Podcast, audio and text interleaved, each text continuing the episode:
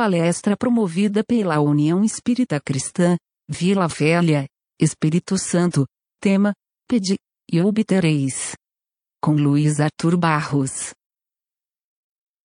Olá, sejam bem-vindos a mais uma palestra da UEC, União Espírita Cristã. Meu nome é Luiz Arthur Barros, eu sou trabalhador da UECEL, União Espírita Caminho e Luz, de Vila Velha, no Espírito Santo. É, agradeço mais uma vez a oportunidade de estar aqui para apresentar algumas reflexões, alguns estudos. E antes de iniciarmos, fomos à página preparatória é, do livro Caminho, Verdade e Vida, no capítulo 66, de Francisco Cândido Xavier, pelo Espírito de Emmanuel, cujo título é Como Pedes. E temos aqui extraído do Evangelho de João, do capítulo 16, versículo 24, uma citação de Jesus onde ele diz: Até agora nada pedistes em meu nome. Pedi e recebereis, para que o vosso gozo se cumpra. E aí Emmanuel nos fala: Em muitos recantos encontramos criaturas desencantadas da oração. Não prometeu Jesus a resposta do céu aos que pedissem no seu nome? Muitos corações permanecem desalentados porque a morte lhes roubou um ente amigo, porque desastres imprevistos lhes surgiram na estrada comum. Entretanto, repitamos: o Mestre Divino ensinou que o homem deveria solicitar em seu nome. Por isso mesmo, a alma crente convicta da própria fragilidade deveria interrogar a consciência sobre o conteúdo de suas rogativas ao Supremo Senhor no mecanismo das manifestações espirituais. Estará suplicando em nome do Cristo ou das vaidades do mundo? Reclamar em virtude dos caprichos que obscurecem os caminhos do coração é atirar ao divino sol a poeira das inquietações terrenas. Mas pedir em nome de Jesus é aceitar-lhe a vontade sábia e amorosa e entregar-se-lhe de coração para que nos seja concedido o necessário. Somente nesse ato de compreensão perfeita do seu amor sublime encontraremos o gozo completo, a infinita alegria. Observa a substância de tuas preces. Como pedes? Em nome do mundo ou em nome do Cristo? Os que se revelam desanimados com a oração confessam a infantilidade de suas rogativas. O tema que vamos trabalhar é Pedir e Obtereis, que está registrado no Evangelho segundo o Espiritismo, no capítulo 27. Como sempre, é, é, seguindo a lógica de organização, Kardec coloca trechos dos evangelhos, e tem mais de um, e eu destaquei somente esse do, do livro de, do, do, Evangelho de Mateus, no capítulo 6, versículos de 5 a 8, quando Jesus fala, lá no Sermão do Monte, trazendo as orientações de como seria a implantação do reino dos céus, ele fala: Quando orardes, não vos assemelheis aos hipócritas, que afetadamente oram de pé nas sinagogas e nos cantos das ruas, para serem vistos pelos homens. Digo-vos em verdade que eles já receberam sua recompensa. Quando quiserdes, quiserdes orar, entrai para o vosso quarto e, fechada a porta, orai a vosso Pai em secreto. E vosso Pai, que vê o que se passa em secreto, vos dará recompensa. Não cuideis de pedir muito nas vossas preces, como fazem os pagãos, os quais imaginam que pela multiplicidade das palavras é que serão atendidos. Não vos torneis semelhantes a eles, porque vosso Pai sabe do que é que tendes necessidade antes que lhe peçais. Então Jesus está passando a orientação e em diversos momentos Jesus se recolhe, se afasta do grupo em situações diferentes e em lugares diferentes, em momentos diferentes, para se reunir a Deus, para orar, para fazer a sua prece, para ligar-se ao Pai. E ele está passando aqui essa orientação. E é também no, no, no próprio Sermão do Monte, onde ele nos ensina uma forma de orar que todos nós conhecemos com a oração do Pai Nosso, ou a oração dominical. Então a gente vê é, com frequência é, Jesus nos passar essa orientação. E não é diferente depois quando vemos dentro da literatura espírita, através de André Luiz e tantos outros espíritos, Emmanuel, como vimos aqui na, na página preparatória, e Joana de Ângeles, e vamos por aí fora nos, nos romances que vamos né, tendo a oportunidade de ler, a importância da oração, a importância da prece. André Luiz, em diversos livros, em vários momentos, ele nos traz essa orientação. Mas o que é a prece? Lá do próprio Evangelho segundo o Espiritismo, no capítulo 27, que é o capítulo que estamos tratando no item 9, ele fala, Kardec, a prece é uma invocação mediante a qual o homem entra pelo pensamento em comunicação com o ser a quem se dirige. Eu diria, de uma forma mais ampla, que é a forma de comunicação pelo pensamento do homem, e aí o homem com H, no caso o ser humano, com Deus, com H maiúsculo, né? Então a gente vê que a, a prece é um chamado, é uma solicitação, é, pela qual nós, os seres humanos, entramos pelo pensamento em comunicação com alguém. A gente ainda não sabe toda a potencialidade do nosso pensamento. A gente pensa a esmo e de forma, às vezes, meio atabalhoada e meio desastrosa, desastrosa, né? digamos assim, pensamos coisas que não são muito adequadas, mas o pensamento ele tem uma forma, ele é realmente vivo, ele tem é, toda a mobilização daquilo que sentimos, porque ele está impregnado dessa onda. Então, é uma forma de comunicação nossa, nesse caso da prece especificamente, do homem com Deus. Lá do Livro dos Espíritos, na questão 658, Kardec pergunta: Agrada a Deus a prece? E os Espíritos respondem: A prece é sempre agradável a Deus, quando ditada pelo coração, pois para ele a intenção é tudo. Assim, preferível lhe é a prece do íntimo à prece lida, por muito bela que seja, se for lida mais com os lábios do que com o coração. Agrada-lhe a prece quando dita com fé, com fervor e sinceridade. Não creais, porém, que toque a Deus a prece do homem fútil, orgulhoso e egoísta, a menos que signifique que, de sua parte, um ato de sincero arrependimento e de verdadeira humildade. Então, é agradável a Deus, no caso, né, como os Espíritos nos falam, a nossa oração, ou seja, nós buscarmos a presença de Deus, nós buscarmos a comunicação com Deus, ele é, é, é agradável a ele e é benéfico para todos nós também. E ele explica aqui que a prece é, saída do íntimo, ela é mais valiosa, se é que podemos dizer, ou ela tem um, uma substância maior, mais forte, do que a lida. Não que a lida não seja. Mas aí vamos tratar até um pouquinho mais disso lá para frente. Na questão 660, Kardec pergunta: a prece torna melhor o homem? Sim, porquanto aquele que ora com fervor e confiança se faz mais forte contra as tentações do mal e Deus lhe envia bons espíritos para assisti-lo. É este um socorro que jamais se lhe recusa quando pedido com sinceridade. Olha que interessante, né? Então, quando não é que a gente só pelo fato de orar vai se tornar melhor, mas se a gente ora com fervor e confiança, a gente vai é, ser blindado, protegido, fortalecido contra as tentações do mal, porque receberemos um apoio ao nosso lado. Na questão 661, Kardec pergunta: poderemos utilmente pedir a Deus que perdoe as nossas faltas? Deus sabe discernir o bem do mal. A prece não esconde as faltas. Aquele que Deus pede perdão de suas faltas só o obtém mudando de proceder. As boas ações são a melhor prece.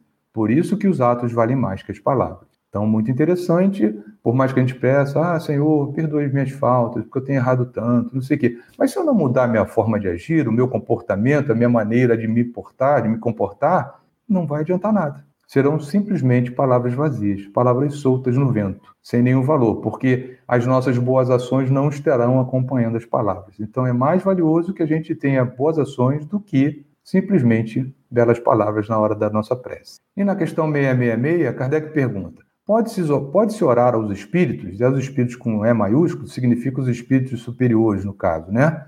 As entidades espirituais. E aí eles respondem: pode-se pode -se orar aos bons espíritos como os mensageiros de Deus e os executores de suas vontades. O poder deles, porém, está em relação com a superioridade que tenham, alcança, que tenham alcançado e demanda sempre do Senhor de todas as coisas, sem cuja permissão nada se faz. Eis porque as preces que se lhe dirigem só são eficazes se bem aceitas por Deus. Então temos muito hábito, às vezes, a gente já, pelos nossos passados na Igreja Católica, ou, ou outros caminhos que tenhamos percorrido da religião, de recorrermos a uma entidade, a São Francisco de Assis, a, a, é, a Nossa Senhora da Aparecida, não sei, e a Chico, né? O Chico já desencarnou, não sei, as, as espíritos que a gente conheceu que eram pessoas boníssimas, a, a Irmã Dulce, mas assim, o que ele está explicando é que quando a gente ora a esses espíritos direcionados como mensageiros de Deus, na verdade, essa solicitação é levada para cima. Eles, na verdade, consultam a Deus para ver se as orientações, se aquilo que a gente está tá solicitando é bem aceito ou não.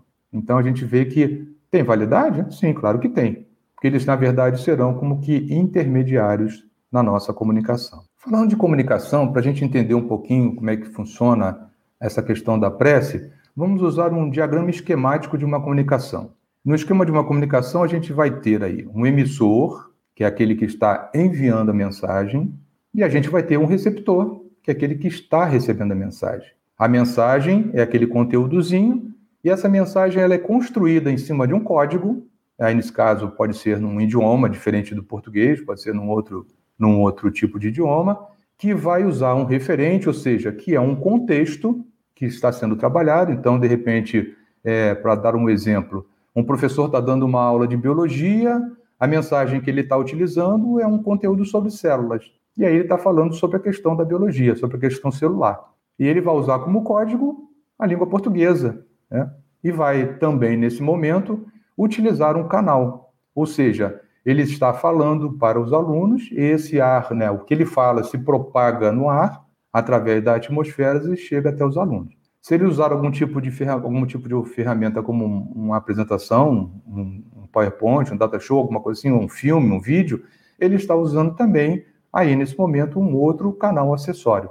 Mas basicamente ele está utilizando o canal do ar, porque a sua voz, para chegar aos ouvidos do aluno, que é o receptor, precisa se deslocar na atmosfera. Esse, essa mensagem ela pode sofrer um ruído, ou seja, se de repente os alunos e aqueles que sentam normalmente lá no final da sala de aula gostam muito disso, né, fazer aquela turminha da bagunça, podem desconcentrar os outros alunos. E isso seria um ruído na comunicação. E aí teria uma interferência nessa mensagem, o que pode abalar o entendimento do, do contexto de que está sendo tratado. Os alunos podem dar um, um feedback, que é o retorno? Podem. Se os alunos estiverem observando aquilo que está sendo dito e de repente levantarem a mão e pedir, fazer, fizerem uma pergunta ao professor, é um feedback que o emissor vai ter daquele receptor. Então, esse é mais ou menos, existem outros elementos envolvidos no esquema da comunicação, mas basicamente esse.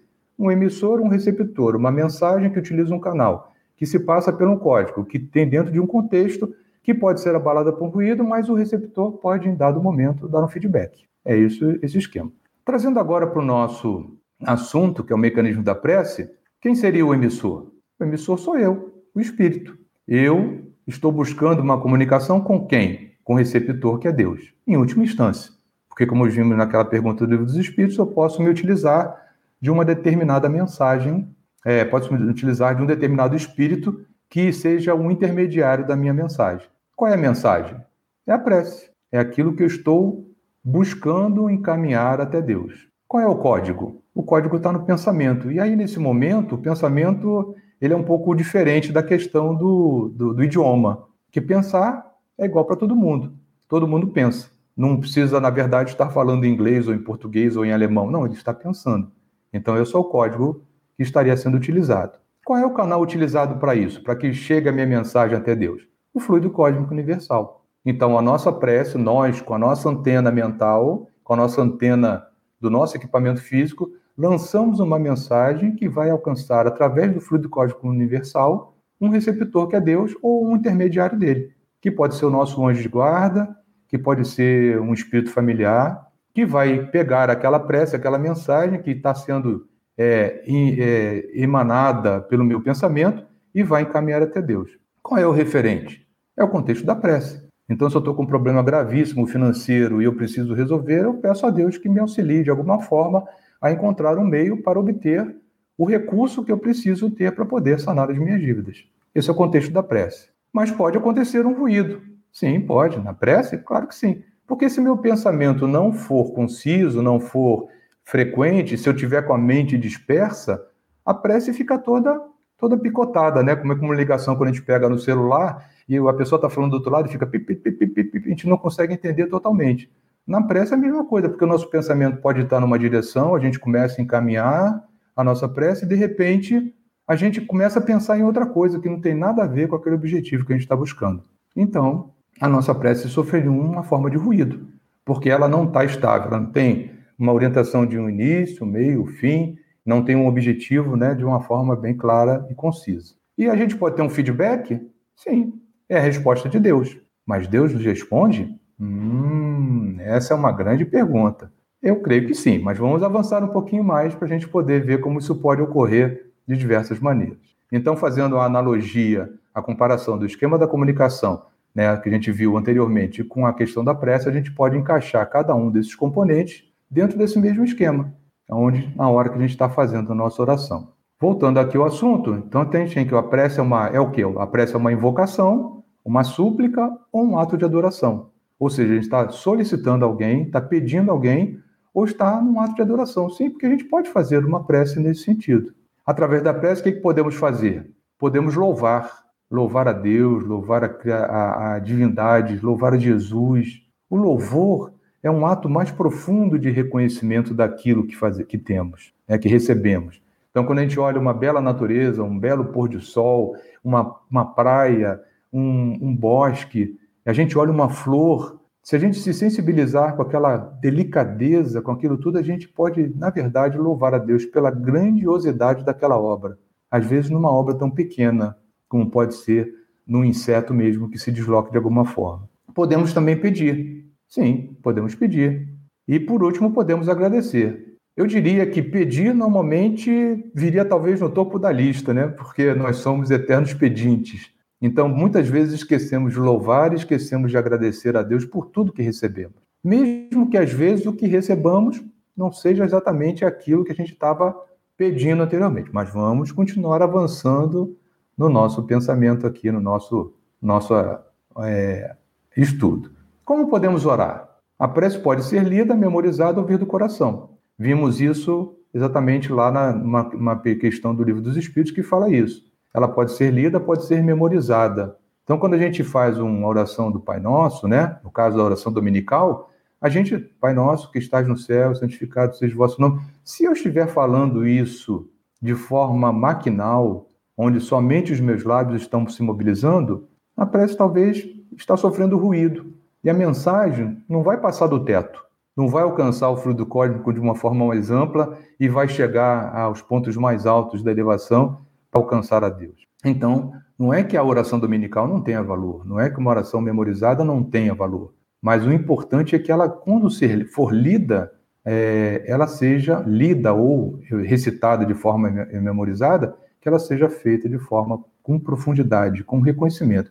Cada uma das frases da oração dominical, e Kardec faz isso no último capítulo, onde ele analisa as preces, onde ele sugere alguns tipos de preces, ele faz essa análise detalhada de cada, cada frase do, da oração do Pai Nosso. É importante que a prece seja inteligível, clara e objetiva.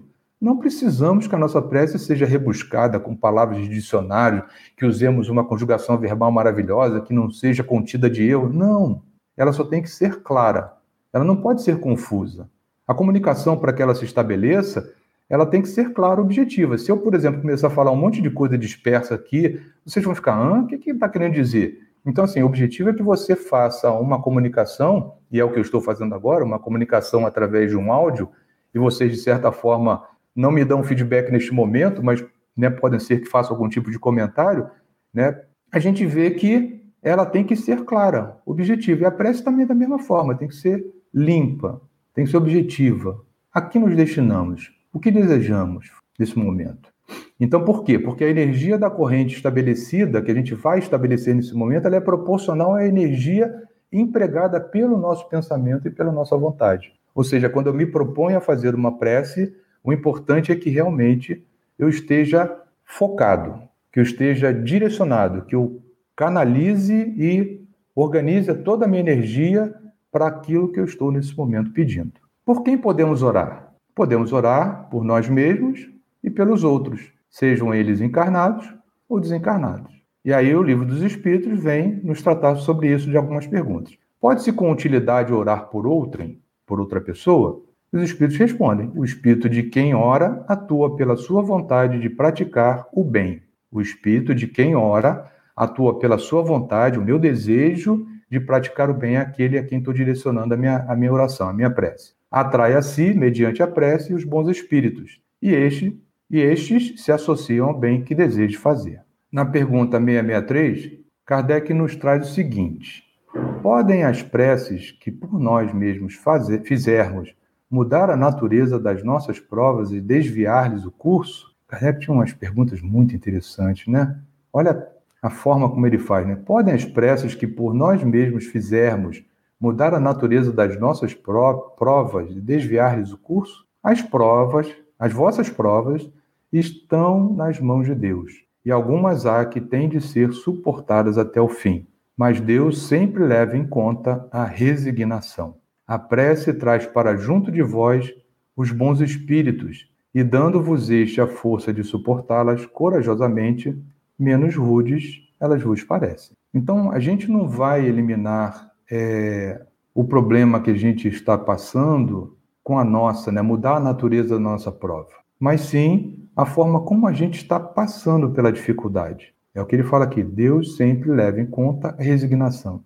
Resignação é uma atitude que eu digo que ela é passiva e ativa ao mesmo tempo. Passiva por quê? Porque quando você passa por uma dificuldade, você primeiro você leva aquele choque e você fala: e agora? Mas se você ficar se lamentando, ou se você se acuar num canto, né, ficar colidinho no canto como uma criança num, num cantinho da sala, do que vai resolver isso? Se eu ficar resmungando o tempo todo da dificuldade que eu estou atravessando, o que, que isso vai me trazer de benefício? Então a resignação ela tem que ser ativa no sentido de que, bom, não adianta eu ficar resmungando o tempo todo pelo que eu estou passando. Mas o que, que eu posso fazer para minorizar isso? A prece é o primeiro recurso. Então vamos pedir a Deus que Ele nos dê a orientação para que a gente possa suportar corajosamente essa prova pela qual está passando. E a outra é buscar uma forma de recurso. Dando um exemplo, descubro que eu tenho uma doença, e essa doença é uma doença grave. O que, que eu faço? Primeira coisa é buscar um médico, buscar o tratamento né, do médico. E, ao mesmo tempo, pedir a Deus que eu caia exatamente, seja orientado por aquele médico de forma adequada, para que ele possa entender a minha situação, para que todos os meus caminhos possam ser né, tranquilos, para que eu possa obter o recurso que eu estou precisando para o meu tratamento. Às vezes é uma doença sem cura. E aí? Vou morrer por causa disso? Não posso. Não, não vou. E a prece, mais uma vez, vai entrar como um sustentáculo para que eu venha suportar essa condição. Na questão 664, Kardec pergunta: será útil que oremos pelos mortos e pelos espíritos sofredores? E neste caso, como podem as nossas preces lhes proporcionar alívio e abreviar o sofrimento? Têm elas o poder de abrandar a justiça de Deus? Né? Podemos orar por um espírito que já morreu e que possivelmente esteja sofrendo, vamos imaginar um suicida ou alguém que passou por um acidente. De que forma a gente pode aliviar e abreviar os sofrimentos com a nossa prece? E os espíritos respondem: a prece não pode ter por efeito mudar os desígnios de Deus, mas a alma por quem se ora experimenta alívio, porque recebe assim um testemunho do interesse que inspira aquele que por ela pede, e também porque o desgraçado sente sempre um refrigério quando encontra almas caridosas que se compadecem de suas dores. Muito interessante, né? Então a gente pode auxiliar alguém que esteja em sofrimento mesmo sem saber qual o sofrimento pelo qual esse espírito desencarnado está passando. Mas simplesmente pelo fato. A gente vê de forma muito curiosa, e eu, eu fico assim, meio preocupado, quando eu vejo assim: ah, Fulano morreu, ele agora está ao lado de Deus. Não que não esteja, né? não é isso que eu estou querendo dizer mas ele agora vai poder me ajudar a resolver os problemas. Será que ele vai poder ajudar? Aí eu fico pensando, e se a condição em que ele estiver for muito ruim? Se ele estiver perdido ainda naquele emaranhado de pensamentos e de julgamentos, auto-julgamentos que ele tem que fazer da sua última existência, será que ele está em condições? Será que eu vou estar auxiliando com esse tipo de rogativa? Porque isso é uma rogativa, né? Quando estamos pedindo dessa forma, a gente não está fazendo uma prece de maneira formal, mas a gente está, de certa forma, pensando que o outro pode nos ajudar e talvez ele não possa. Então, que a gente possa sempre orar por aqueles que desencarnaram. No livro Semeador de Estrelas, que é um livro sobre a, diversas passagens de Divaldo Pereira Franco, Sueli Calda Schubert foi, né, com Divaldo, reunindo muitas informações e alguns capítulos especificamente tratam dessa questão da oração. São capítulos que trazem exemplos de como isso que acabamos de ler, né, de como podemos socorrer o outro, seja ele encarnado, desencarnado, ou socorrer a nós mesmos, como isso pode se dar. Então, vou fazer uma narrativa breve, prometo que eu não vou chorar, porque toda vez que eu leio esse capítulo, O Suicida do Trem, eu choro, porque é um capítulo belíssimo. É, é, ele trata, por exemplo, da seguinte situação. Deixa eu beber uma água aqui para eu me preparar, é, acalmar o meu coração.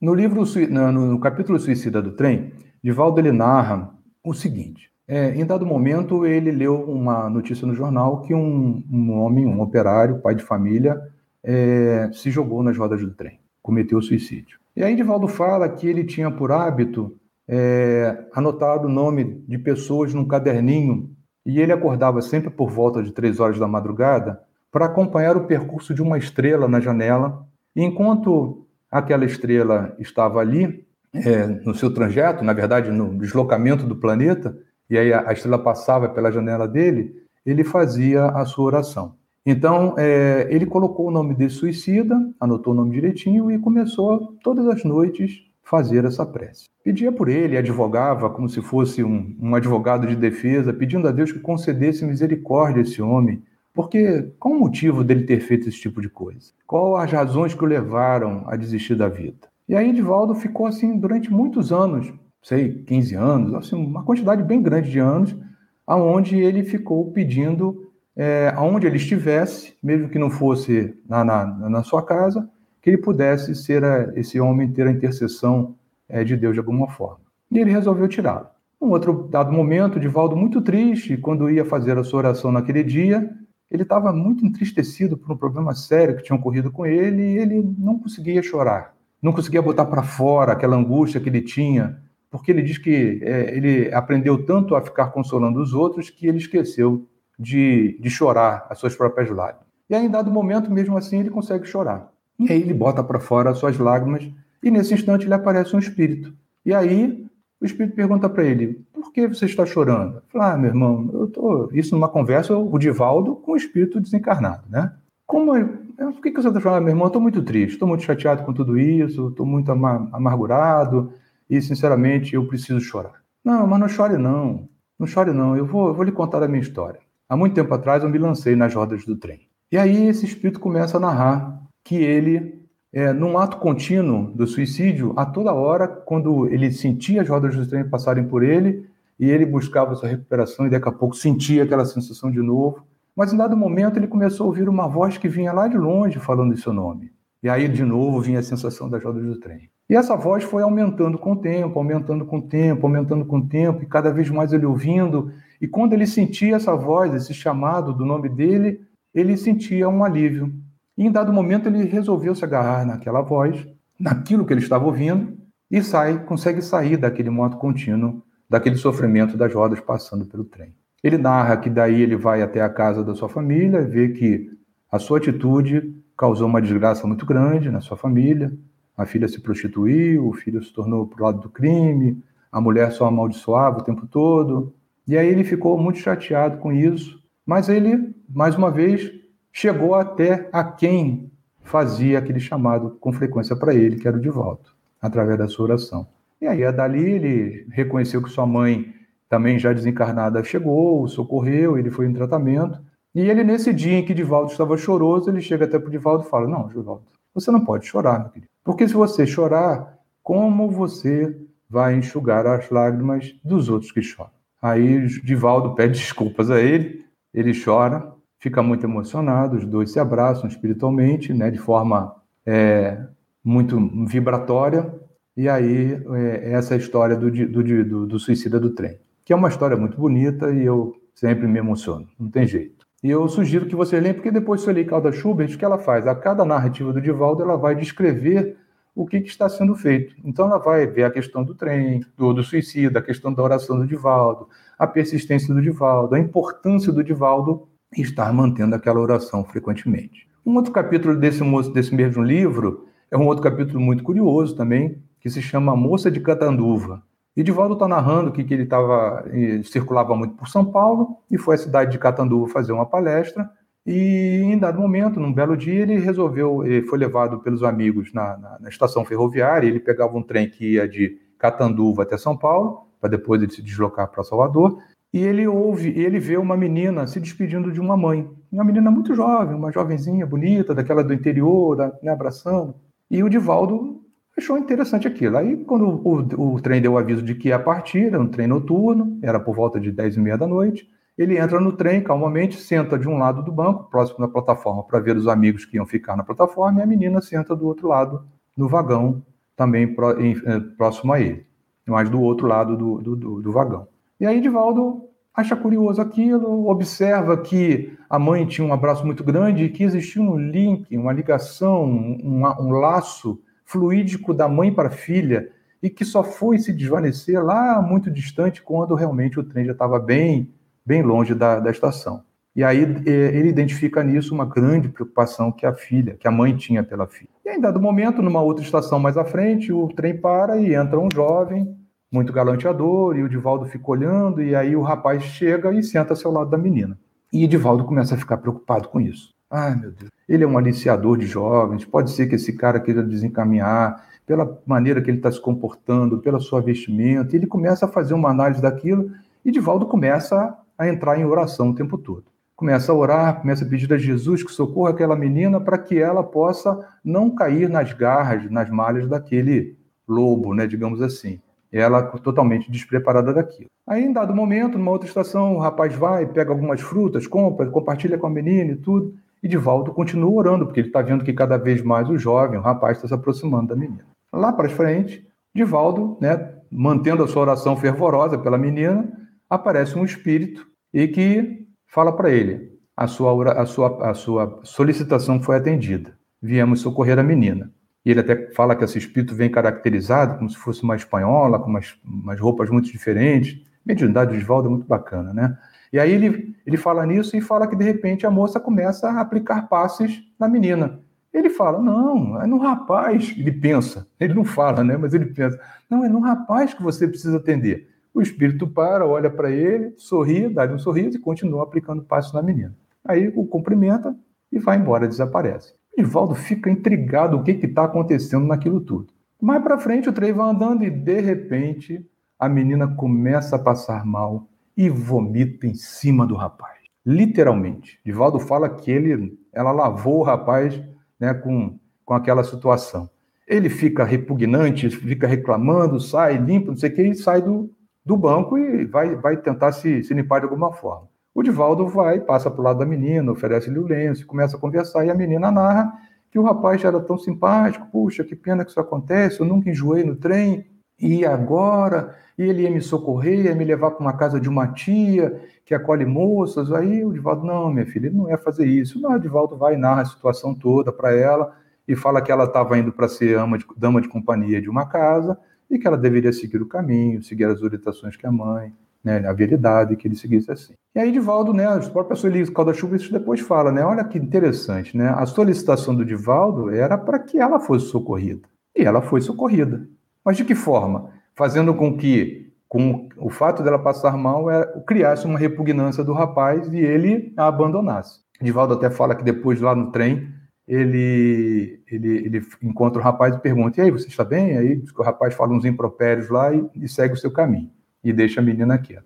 Então a gente vê aqui o recurso da prece, duas situações que o Divaldo nos narra, de um médium né, com, uma, com uma capacidade fabulosa, mas independente disso, com uma vontade muito grande, com uma força muito grande da sua, da, da, da sua oração, da sua prece. Então, o suicida do trem, que é um espírito desencarnado, é intercedido de alguma forma, é ajudado não é retirado de imediato, mas através do seu próprio esforço, consegue se recuperar.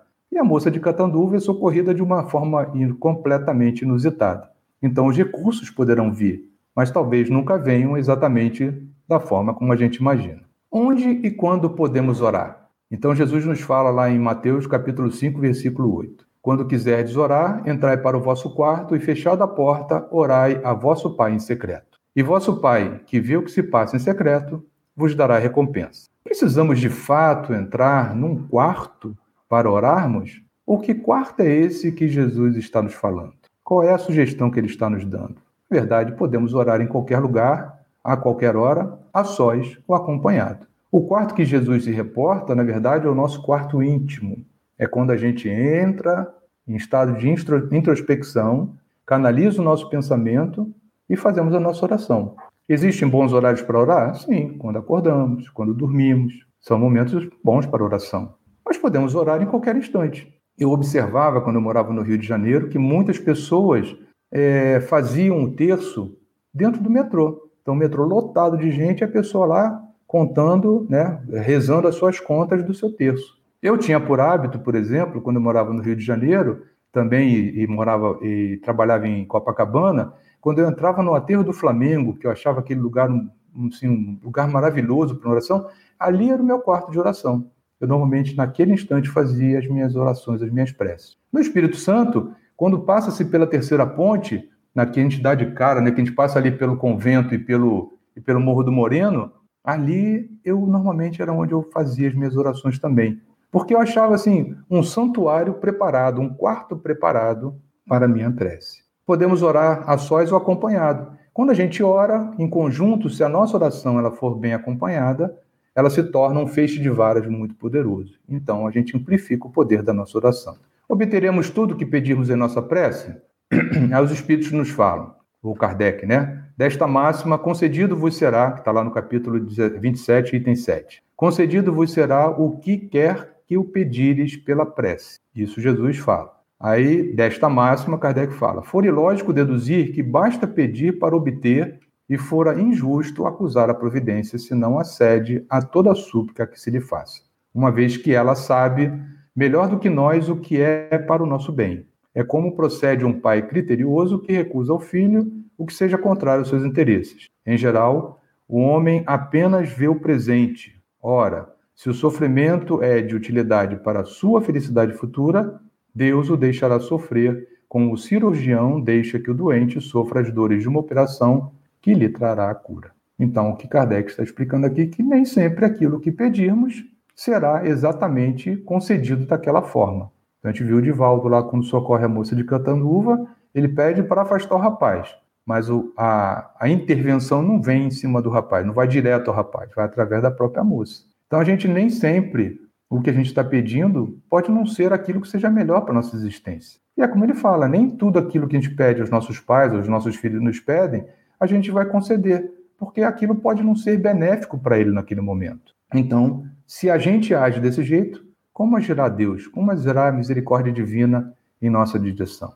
Se pedimos com confiança, com convicção, Deus nos concederá sempre. Isso é certo. Coragem para suplantarmos, para passarmos pelas dificuldades. Conseguiremos paciência para podermos, com calma, vislumbrar um melhor caminho, uma orientação.